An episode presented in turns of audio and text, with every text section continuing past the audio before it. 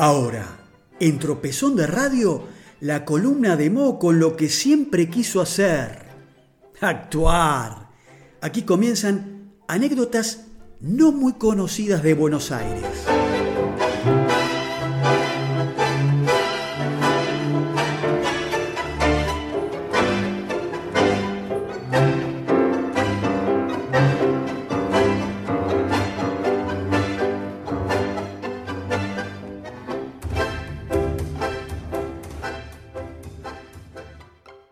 Llegamos así a este último bloque de Tropezón de Radio, capítulo 29, en este, justamente, 29 de septiembre, vaya la coincidencia.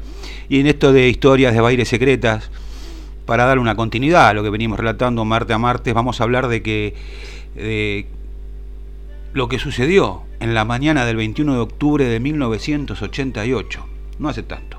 Un balcón, aparentemente defectuoso, originó una sucesión de hechos encadenados que, de no ser por el trágico saldo de tres personas fallecidas, parecería una crónica humorística.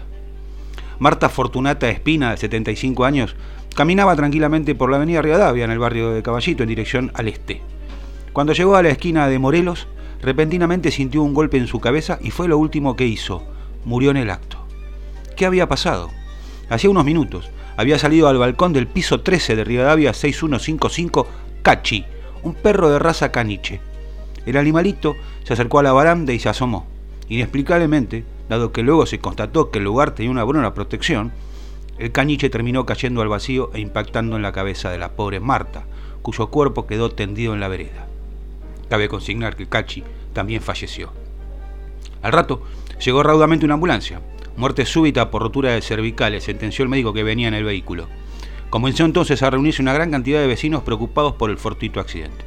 Muchos se quedaron comentando esta desgracia, aun cuando la ambulancia ya se había retirado y el cuerpo de la desdichada Marta aguardaba la llegada de la morgue de la policía. Fue tanta, escuchen esto, ¿eh? la cantidad de curiosos que se amontonó en el lugar, intentando conseguir una versión de lo sucedido, que la vereda terminó desbordada de gente y muchos tuvieron que seguir los relatos desde el asfalto de la avenida. Seguramente, algunos de esos vecinos eran quienes se reunían periódicamente para reclamar justamente un semáforo en la peligrosa esquina de Rivadavia y Morelos. Quizás cuando divisó tanta gente reunida, el conductor del interno 15 de la línea 55 intentó enterarse de lo que pasaba, pero con tal imprudencia que al cruzar Morelos arrolló a una mujer que se encontraba en el lugar. Fue terrible, la agarró de frente y la arrastró varios metros, contaba gráfico un vecino del barrio. La víctima, Edith Sola, de 48 años, también murió en el acto. Pero esto no fue todo un hombre del que no se conoció la identidad y que había contemplado tan tremendas escenas, se descompuso. Ingresó a pedir ayuda a una concesionaria de venta de automóviles ubicada en la vereda enfrente. Los empleados llamaron a emergencia y una ambulancia llegó a los minutos nuevamente a la esquina de Rivadavia y Morelos. Al rato se retiró. El hombre murió de un infarto camino al hospital.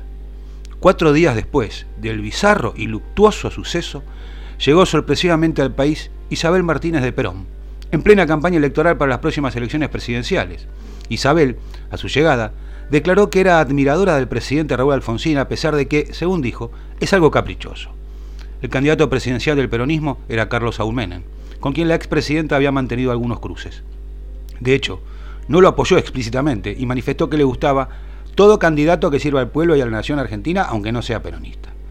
La revista Humor, un ácido referente periodístico de aquellos años, le dedicó la tapa de su número 231 con una ilustración del candidato y la ilustre visitante. El título fue más que elocuente.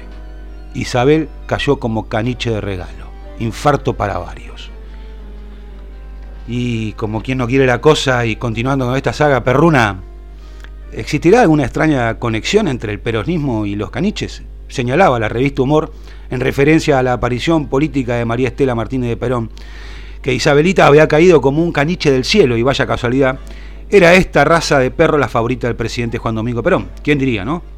Uno se imaginaría al general, qué sé yo, ponerle un gran danés, un mastín, un doberman, pero no, a él le gustaban los caniches. Perón tuvo dos perros de esa raza mientras estuvo casado con Eva, y hay una famosa foto donde se los ve posando, sosteniendo cada uno un cachorro. Eva, a quien ya se nota desmejorada de salud, sostiene a Tinolita, su preferida, que le había sido regalada por el empresario naviero Alberto Dodero, y Perón a Monito.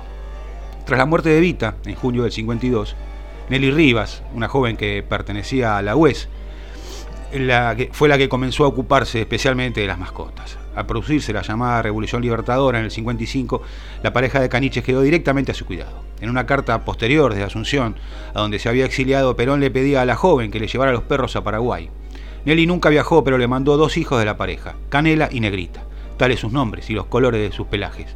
Los padres quedaron en Buenos Aires, donde murieron bajo los cuidados de Nelly. Canela y Negrita recién se encontraron con Perón en su exilio en Caracas.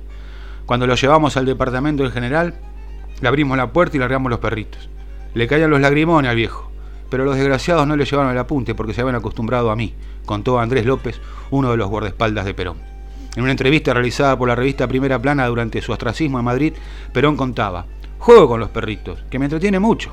Canela ya tiene 10 años, es abuelo, es un exiliado como yo y me ha seguido en todas. Tinora la madre tiene 6 y Puchi la hija 2. Son grandes amigos. Canela, por ejemplo, es auténticamente un perro.